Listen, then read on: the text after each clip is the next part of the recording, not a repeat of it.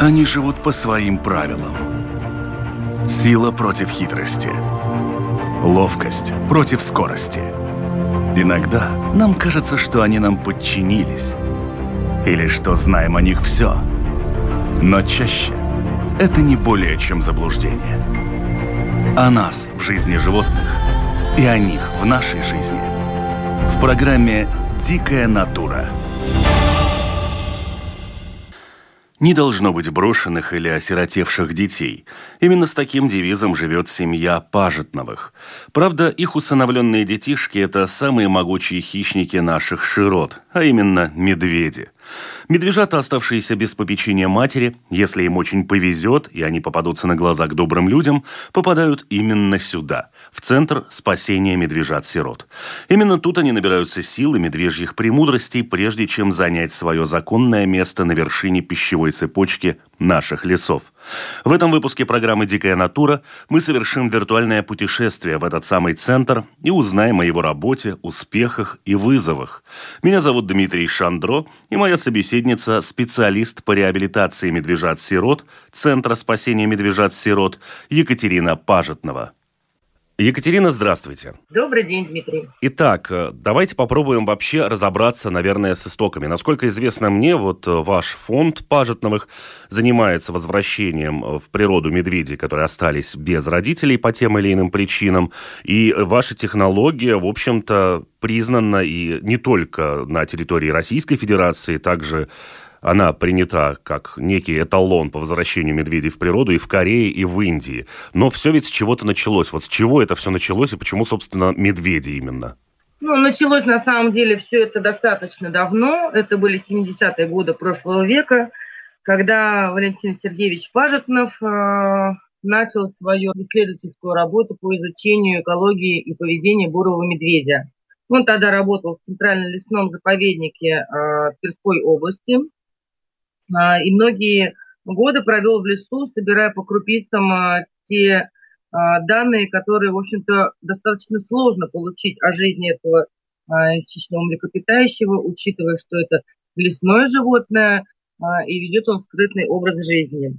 Вот, безусловно, Валентин Сергеевич не самостоятельно принял такое решение. Ему посчастливилось встретиться в жизни с профессором МГУ Крушинским, который, в общем-то, и разработал совместно с Валентином Сергеевичем проект по изучению поведения медведя в природе, вот, а также э, у пытливых умов ученых э, возник вопрос, а возможно ли в принципе а, вырастить э, медвежа от бурого медведя а, самостоятельными и способными к жизни в природе без наличия медведицы. Да, но ведь все-таки считается, что действительно матери каким-то образом обучают своих детенышей тем или иным а, навыкам, тем или иным видам поведения.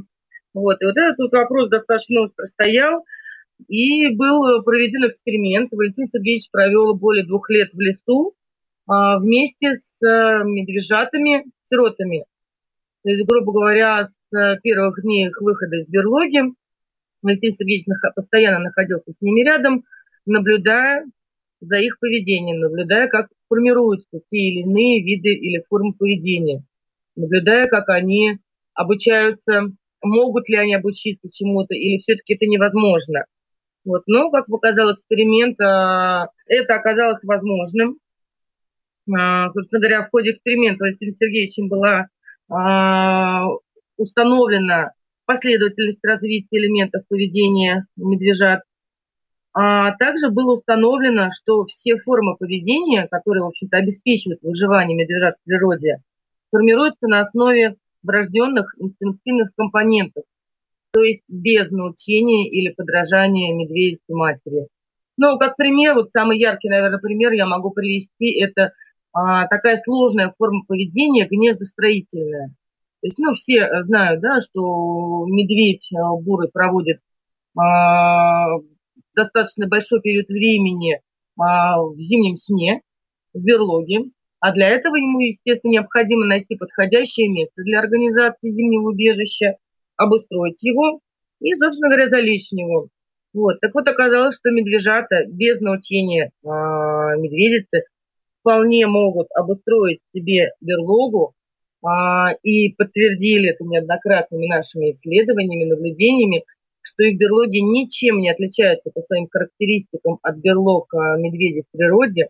И также медвежата залегают а, в зимний сон и выходят весной из берлоги в те же самые сроки, что это делают их э, дикие сородичи в природе. Собственно говоря, вот эти вот основные понимания и, ста, и дали возможность а, проведения работ по реабилитации а, медвежат, оставшихся без матери, для их последующего возвращения в природу, где они, в общем-то, благополучно могут освоиться, интегрироваться в местную популяцию и вести дикий образ жизни, как и положено медведю. Но вот это очень парадоксальный момент, ведь э, все мы знаем, что у млекопитающих, особенно у хищных млекопитающих, именно родители несут такую серьезную роль для того, чтобы будущее потомство научилось, ну, как минимум, охотиться. Ну, вот Валентин Сергеевич был первым, кто показал, что у медведей этот механизм работает немножечко по-другому. Вот. Ну и сразу говорю, что касается охоты. Да?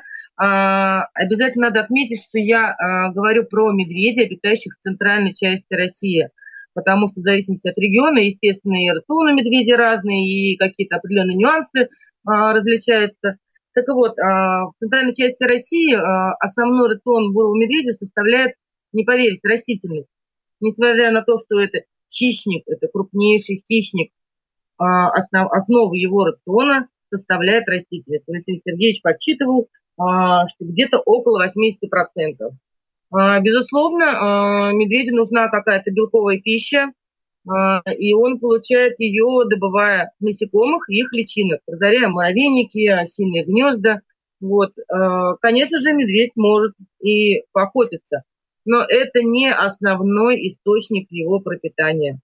В каком возрасте обычно попадают к вам медвежата и когда вообще это происходит? Медвежата к нам попадают в основном с ну, чуть ли не с первого дня рождения и до трех месяцев, наверное, это вот основной такой э, приток медвежат. Бывает, что и в более старшем возрасте, то есть это 4 и 5 месяцев. Крайне редко бывает и 6, но, в общем-то, основные медвежата, э, попадающие к нам, это возраст до 3 месяцев. И, соответственно, попадают они к нам с период с января по март, потому что медвежата рождаются в основном в январе, Могут быть какие-то там а, отклонения, то есть и конец декабря такой тоже возможно, и начало февраля, но все-таки это а, зачастую происходит в январе, где-то в его середине, может быть, там, второй части января. Соответственно, медвежата поступают к нам январь, февраль, март и так далее. Но ведь это же, в общем-то, время, когда, по большому счету, медведи находятся в спячке. Медведи находятся в зимнем сне, да, но медведица вынуждена нести время материнства. Она ухаживает за медвежатами, и, безусловно, ее э, времяпрепровождение сном назвать достаточно сложно, потому что она обязана выполнять определенные функции, она э, в обязательном порядке вылизывает медвежат, да, для того, чтобы, во-первых, они в чистоте содержались, а во-вторых, для того, чтобы запустить работу их желудочно-кишечного тракта. А, в этом возрасте медвежата самостоятельно не могут еще ходить в туалет. Вот, и в случае, когда медвежата находятся у нас, эта функция возлагается на нас, и мы после каждого кормления медвежатам делаем массаж животиков для того, чтобы они могли сходить в туалет. Это необходимо, в противном случае будут колики, болезненные животики и, в общем, все те проблемы, которые а, бывают и у человеческих детенышей. Ну вот к кормлению мы еще, да, вернемся чуть-чуть попозже. Поговорим еще о том, как они к вам, в общем-то, попадают. Вы сами упомянули, что медведь – это животное, ну, кроме того, что достаточно крупное и сильное, оно настолько же и скрытное. И э, как найти-то этих медвежат? Ведь э, если они остались, опять же, без мамы, они же остались где-то в берлоге, это не, не на виду, не в поле. Ну, безусловно, никто специально, конечно же, не ходит по лесам и не ищет таких медвежат, равно как и мы не ходим по лесам и не ищем медвежат. Вот. А последние годы а, основной причиной сиротства медвежат, то есть почему они остаются одни, это лесозаготовительные работы. А, шум техники, а, человеческие голоса, все это является серьезным беспокоящим фактором для медведя, находящегося в берлоге. И при определенном э, уровне этого фактора медведь покидает свое убежище и никогда в него не возвращается обратно, даже в случае, если это медведица, а в берлоге у нее остались медвежата. Ну, почему так происходит? Э, в общем-то, предполагается, что, ну, во-первых, берлога – это самое уязвимое для медведя место, да? испокон веков э, охота на него проводилась именно в зимний период, потому что на берлоге медведя добыть проще всего. Поэтому у этого животного уже инстинктивно э, сложилось понимание, что если он ощущает какой-то фактор беспокойства, то лучше покинуть это место и тем самым попытаться избежать гибели. Вот. Ну, возможно, медведица таким образом сохраняет себя для будущего потомства. Вот. Но вернемся, как же к нам они попадают. То есть лесозаготовительная работа, и зачастую э, рабочие либо э, видят убегающего медведя, либо случайно видят следы. Крайне редко бывает, что они могут услышать список медвежат. Это в случае, если у них какой-то перерыв и техника не работает, да. То есть именно благодаря вот таким случайностям а, находится эта берлога, находятся медвежата. Ну, а дальше уже, в общем-то, алгоритм действий достаточно простой. А, необходимо связаться с местным природоохранным органом власти, сообщить о случившемся, а, получить консультацию, что делать. Ну, безусловно, это очень важно оперативно сработать и забрать медвежат из берлоги. В противном случае даже непродолжительный период нахождения холодном убежище без э, медведицы может привести к летальному исходу.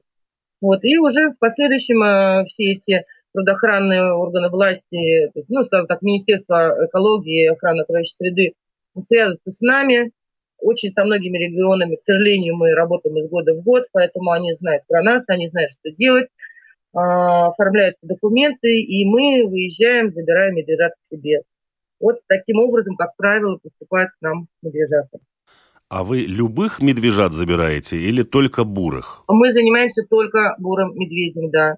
Мы занимаемся только бурым медведем, потому что для их правильного, а, скажем так, выращивания, содержания а, крайне необходимо им обеспечить условия содержания, соответствующие биологии виду да, и возрасту животных. То есть мы занимаемся бурыми медведями, на наших территориях а, проживают бурые медведи, поэтому никакими другими ну, в общем-то, речь идет про гималайскую медведя, мы не занимаемся. Вот попали к вам медвежата. Вы говорите, что вы начинаете их выкармливать, и что попадают они к вам в крайне э, раннем возрасте, то есть когда они, в общем-то, питаются с помощью мамы-медведицы. Эту роль берет на себя человек в вашем случае.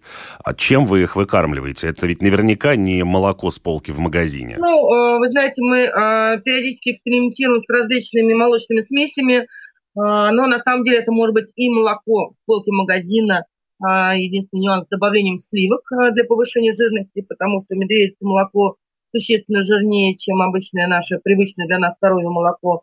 Вот, это, безусловно, добавление витаминов, либо это какие-то молочные смеси для выхаживания щенков или котят. Но тут мы советуемся, обращаемся за консультацией к нашим ветеринарам, которые с нами работают уже более 10 лет, и э, получаем у них, в общем-то, ответ, какой из, э, ну, из набора там, молочных смесей э, подходит по своему составу, по, по минералам, по витаминам, наиболее подходит для медвежат, для выкармливания медвежат. Вот, но молоко тоже, в общем-то, как бы используется молоко, сливки. А когда медвежата постарше становятся, это добавляется яичко куриное, вот, ну и дальше уже какие-то крупы, каши и прочее. Почему вы не беретесь э, реабилитировать медведей более старшего возраста и вообще беретесь, в общем-то, не за всех? Ну, э, что значит медведи более старшего возраста? Если мы говорим про медведей, которые содержались у человека в неволе, ну, таких медведей, к сожалению, в общем-то, невозможно э, реабилитироваться, они не смогут выжить самостоятельно в природе, а даже если и смогут э, там, прокормиться, то в любом случае у них привязанность человека рано или поздно э, их приведет в населенные пункты, это приведет к встрече с человеком. И, в общем-то, как закончится эта встреча, ну, можно только предполагать, да. Вот, а если это речь идет про таких медведей, которые содержатся в неволе. Если речь идет про каких-то медведей, которые в природе попали в беду, у нас были случаи, когда мы э, спасали да, медведя в более старшем возрасте. Э, был медвежонок, которого увидели бегающего по заснеженному полю. А, это было февраль месяц или начало марта, то есть тот период, когда а, медведи должны быть совершенно точно в берлогах. тут понятно было, что медвежонок, это тоже медвежонок, хоть и годовало, но медвежонок попал в беду.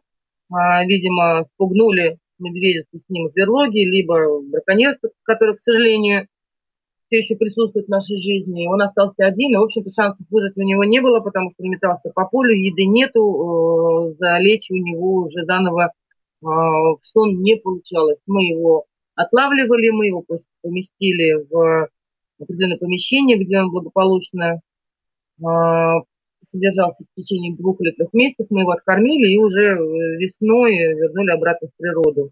Да, мы не всех медвежат даже в возрасте там до полугода можем принять, а, в случае, если они содержались какое-то время у человека.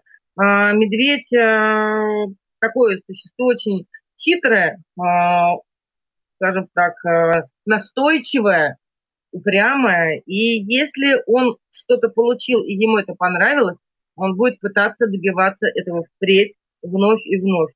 И как вот показал наш многолетний опыт работы, медвежата, содержавшиеся более двух недель у людей, не у нас в центре, а у людей у каких-то, уже достаточно для того, чтобы медвежата привыкли к человеку. И, в общем-то, ну, такими медвежатами мы работать не будем, потому что, ну, они уже ручные. К сожалению, этот процесс привыкания у медведя происходит очень быстро. Тут все понятно, кроме одного момента. Ведь э, вы, выкармливая медвежат, фактически это тоже медведи, которые жили какое-то количество времени с человеком. Что касается вопроса того, что мы, люди, работаем с медвежатами.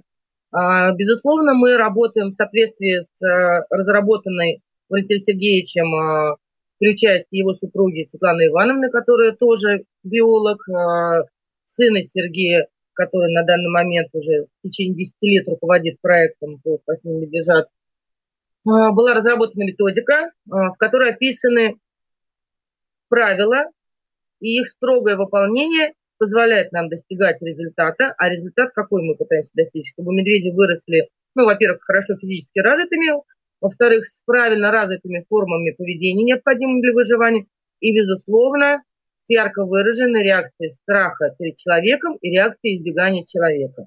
Вот. Но вы спрашиваете, как же это возможно, если мы работаем руками с медвежатами? А, дело в том, что у нас всего три специалиста, которые занимаются животными.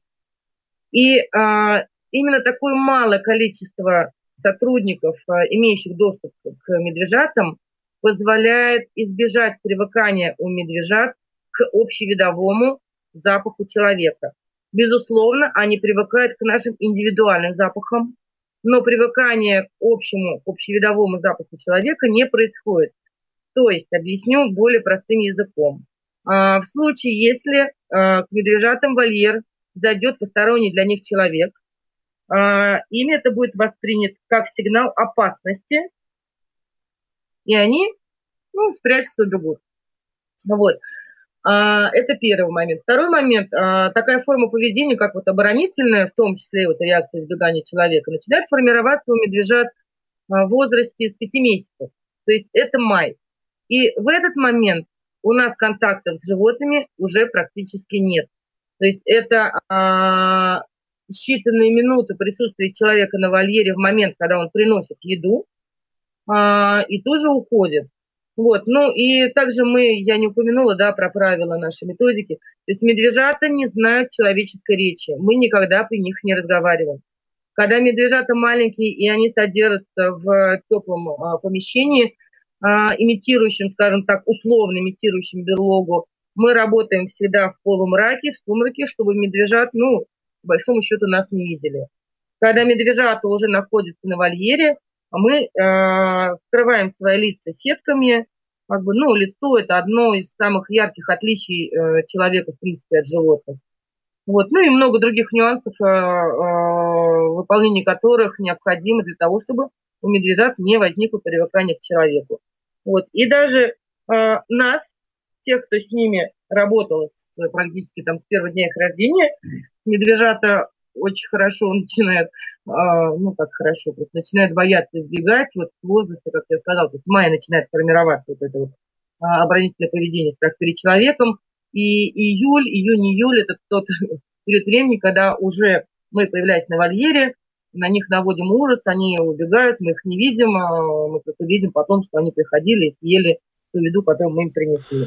Когда вы их выпускаете в вольер, сколько времени они еще проводят у вас вот на этой территории огороженной какой-то? Ну, мы придерживаемся, скажем так, медвежьего календаря, да, мы медвежат переводим из э, отапливаемого помещения, которое имитирует берлогу, как я сказала ранее, э, в конце марта, в начале апреля, в зависимости от погоды, и этот период совпадает э, с моментом выхода медведицы со своими медвежатами из берлоги.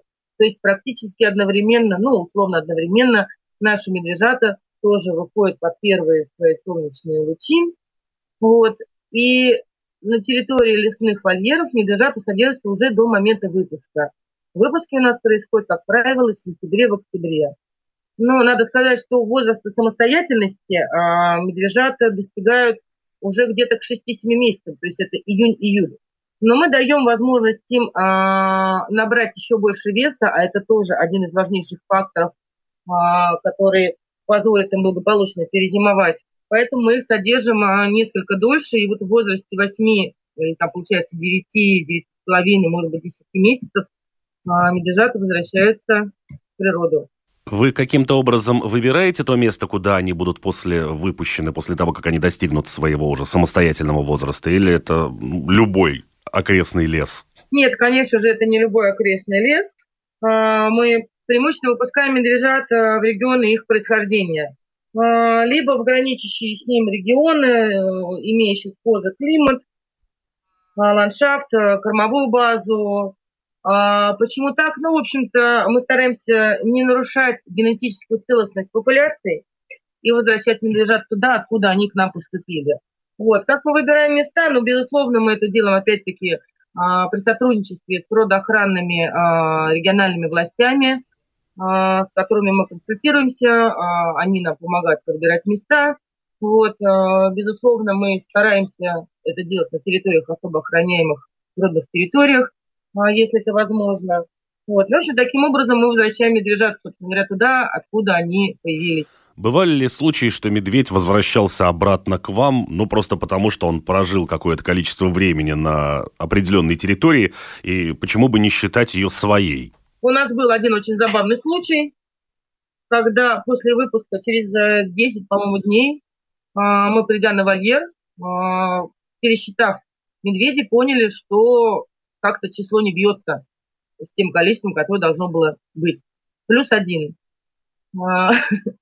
Получилось, что да, через 10 дней после выпуска медведь, преодолев достаточно большое количество километров, если я не путаю, по прямой, по-моему, около 150 километров от места выпуска, он вернулся к нам.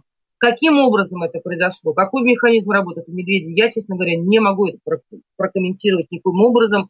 А мне это неизвестно. Медведи а, добираются до мест выпуска в клетках. А, они, в общем-то, не видят дорогу, не понимают, куда мы едем. Вот, вот сработал какой-то механизм, медведь вернулся к нам. Через некоторое время мы его выпустили еще раз, больше он, к счастью, не возвращался. Но вот такой очень интересный а, момент, да, в нашей жизни был.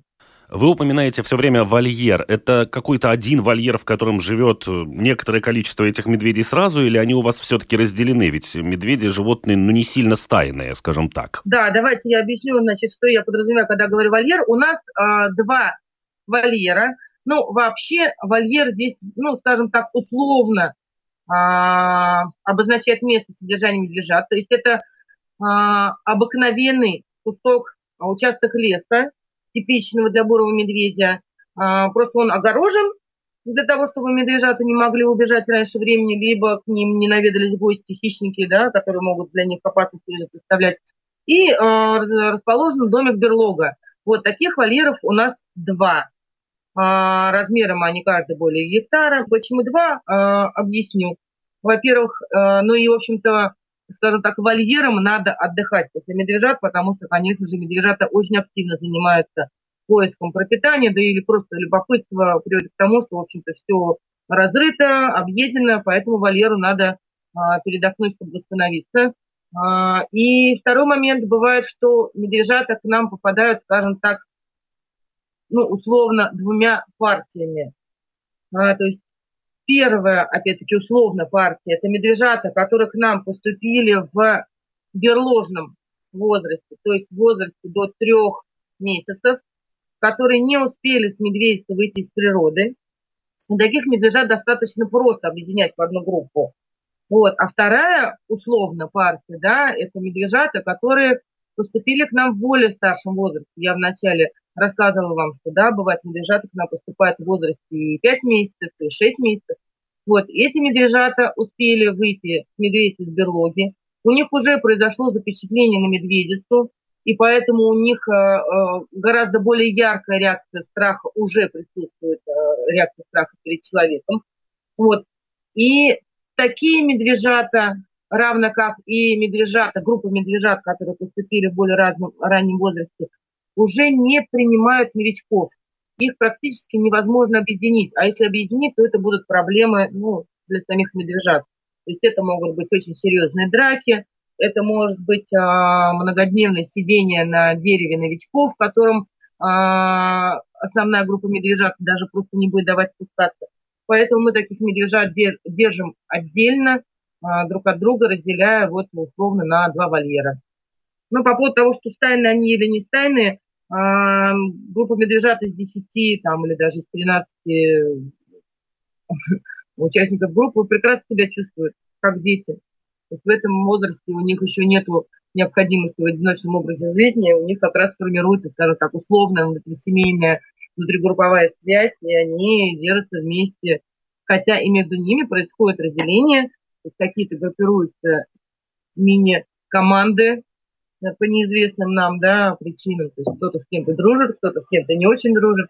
Вот, но тем не менее они продолжают держаться основной группой вместе. Сколько сейчас э, у вас в центре есть медвежат, ну, если они есть на данный момент? Сейчас у нас в центре ни одного медвежонка нету. Медвежата этого года рождения уже все спят в берлогах. Мы их выпустили, вернули в природу. Новых медвежат, к счастью, пока еще нет. И чем позже они появятся, тем лучше, потому что больше шансов на их выживание. С крошечными медвежатами всегда все очень сложно и очень на грани жизни и смерти. В общей сложности, насколько я понимаю, вам удалось вернуть в природу больше 200 медведей. Да, а с учетом медвежат этого года 277. И вот тут мы как раз подошли, наверное, к нашей детской рубрике. Петухи всегда кукарекают утром. У зебры белая шкура или черная? А что кенгуру носит в своей сумке? А почему слона такие большие уши? А сколько зубов у крокодила? А ворон – это муж вороны? Устами человеческого детеныша. Не жалко ли расставаться с животными, которых выходил и выкормил с рождения? Жалко. А, ну, вернее, даже, вы знаете, нет, не жалко, а грустно. Безусловно, грустно, потому что, конечно же, у нас, безусловно, возникает привязанность к каждому из наших медвежьих детенышей. А, безусловно, они воспринимаются нами, в общем-то, ну, как детки. А, безусловно, переживания, волнение, тревога за них, за их судьбу у нас есть. И, конечно же, когда наступает момент расставания, он грустный он грустный, он тревожный, он переживательный, но при этом э, ты понимаешь, что ради этого момента э, ты провел несколько месяцев своей жизни, 7-8 месяцев жизни практически без сна, с постоянными волнениями, тревогами. Э, жизнь постоянно принадлежит исключительно медвежат, э, мы живем по медвежьему графику. Вот, и ты сделал все, чтобы дать шанс конкретно этим животным вернуться в природу и прожить жизнь дикого медведя там, где ему и положено жить, в лесу. И, собственно говоря, это понимание, конечно, скажем так, перечеркивает грусть, печаль, хотя, да, конечно, жалко и грустно. Как настроить себя на то, что ты отводишь это животное, а после того, как ты вернешь его в природу, вы больше не увидитесь, ведь медведь должен быть диким? Но тут работает исключительно понимание того, что у этого медведя есть шанс прожить жизнь в лесу, а не в заточении, не в клетке, не на шейнике, не на цепи, не в цирке, не где-то. А, то есть мы даем шанс медведю прожить в лесу, и именно это понимание нас как бы побуждает вообще ко всем нашим действиям. После того, как вы выпустили вот этого медведя в природу, вы каким-то образом отслеживаете его дальнейшую судьбу, как-то участвуете в ней, не в прямом контакте, конечно же, но каким-то образом, не знаю, как ангел-хранитель, присутствуя где-то неподалеку, но незримо? Ну, безусловно, участвовать в судьбе каждого животного а, просто именно медведя просто невозможно. А, опять-таки, я повторюсь, да, медведь – это животное, которое ведет достаточно скрытно образ жизни, живет он в лесу, где его увидеть найти крайне сложно. Но, безусловно, конечно же, мы предпринимаем меры, чтобы хоть каким-то образом было возможно получать информацию о наших медвежатах. Перед выпусками мы медвежат метим ушными метками с идентификационными номерами.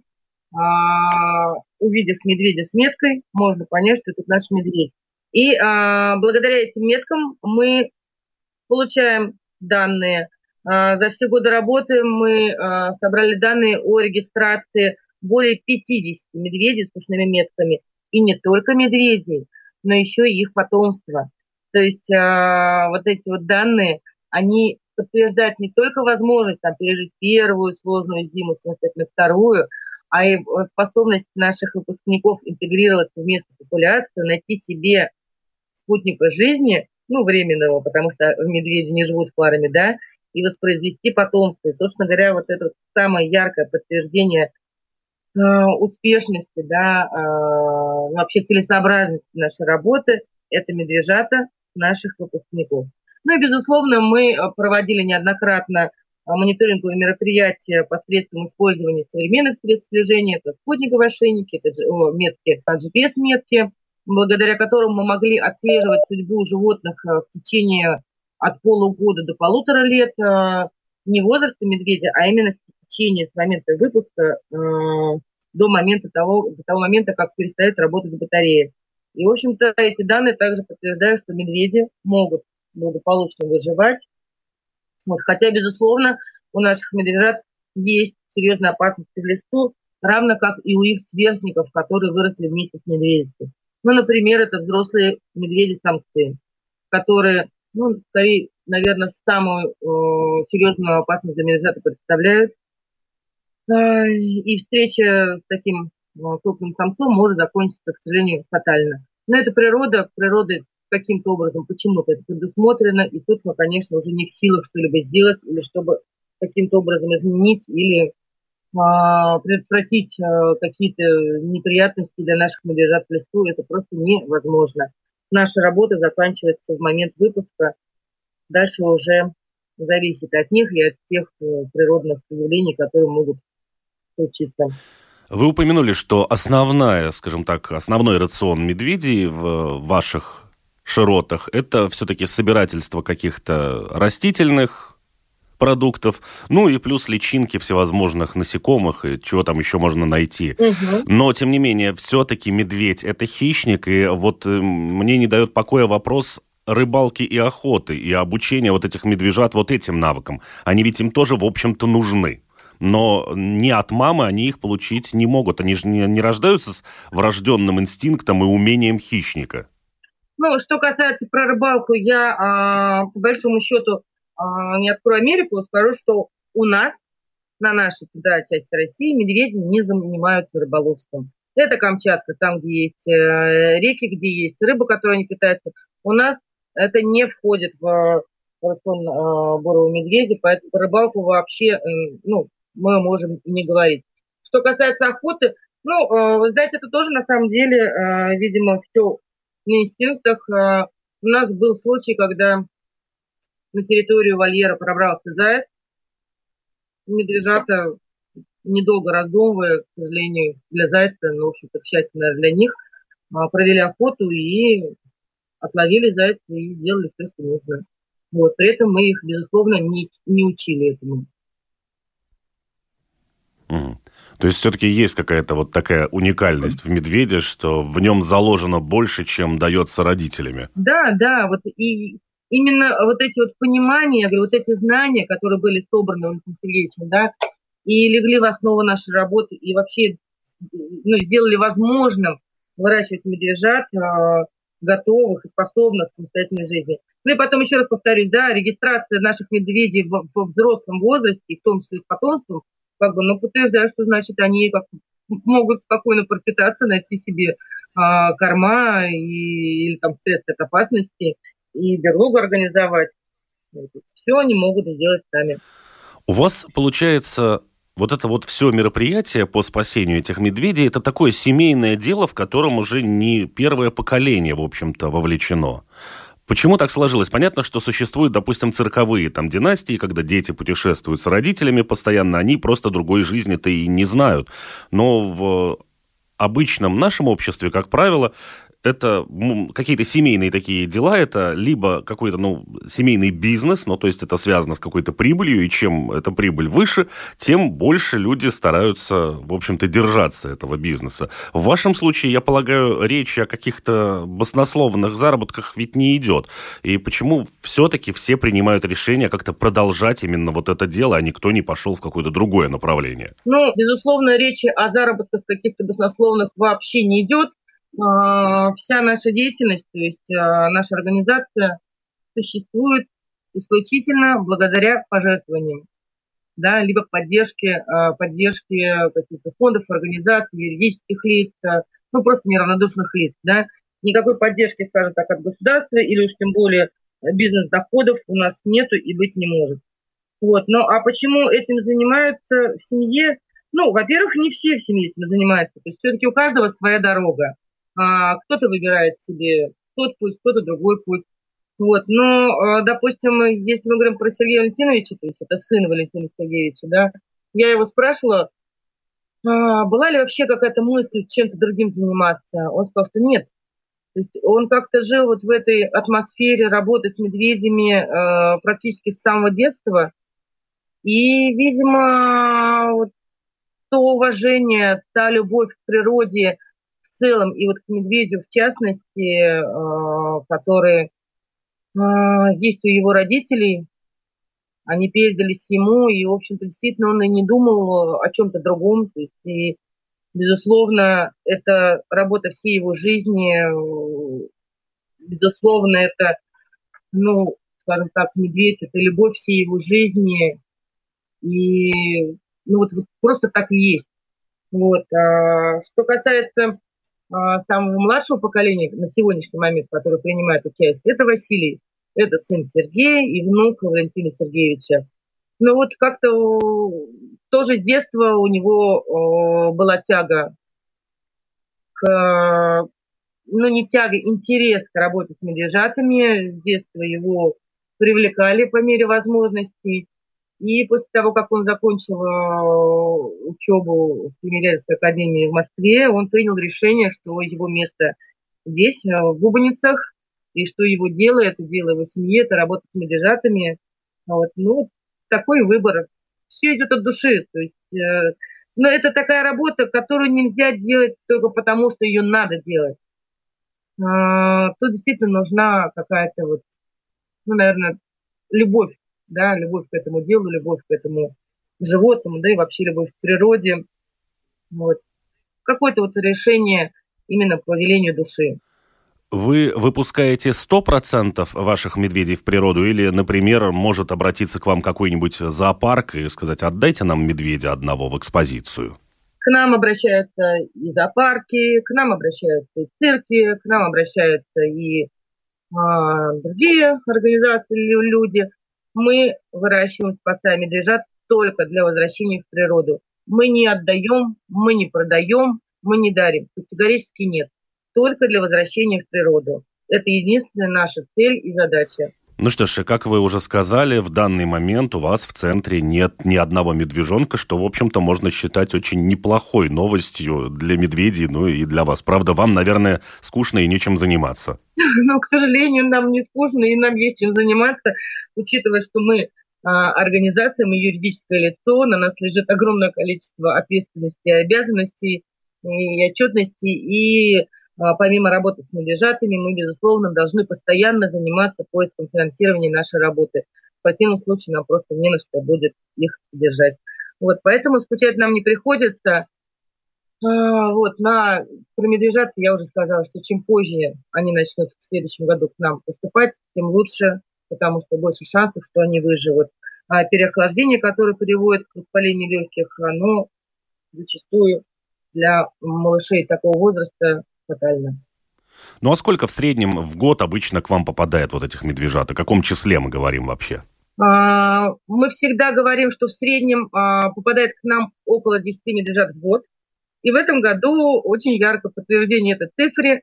27 сезон закончился, 277 медвежат выпущено. То есть получается, что действительно в среднем 10 медвежат в год. А так это от 6 и до, ну, скажем так, 15. Были годы, когда у нас было 18 медвежат, когда было 16 медвежат. Но на самом деле 15 медвежат – это вот тот потолок, который а, комфортен для них самих. Вот, поэтому, в общем-то, мы стараемся, чтобы это количество было 15, хотя, конечно же, бывают различные ситуации. Вот, но в среднем, да, около 10 в год. В этом году у нас было 13 медвежат. Ну что ж, огромное спасибо вам за рассказ. Желаю, чтобы к вам медвежата попадали как можно реже. Ну а выпускники ваши, как вы их называете, успешно приживались на тех территориях, которые и должен занимать медведь. Спасибо большое. Спасибо большое, Дмитрий, а вас и всех э, ваших слушателей с наступающим Новым годом. Всего самого-самого доброго, здоровья, удачи и хорошего настроения. Спасибо. Спасибо. До свидания. До свидания. В завершении хочу добавить, что этот выпуск программы «Дикая натура» посвящен памяти основателя Центра спасения медвежат-сирот Валентина Сергеевича Пажетного, который трагически погиб в июне 2021 года. Они живут по своим правилам. Сила против хитрости. Ловкость против скорости. Иногда нам кажется, что они нам подчинились – или что знаем о них все. Но чаще это не более чем заблуждение. О нас в жизни животных и о них в нашей жизни. В программе «Дикая натура».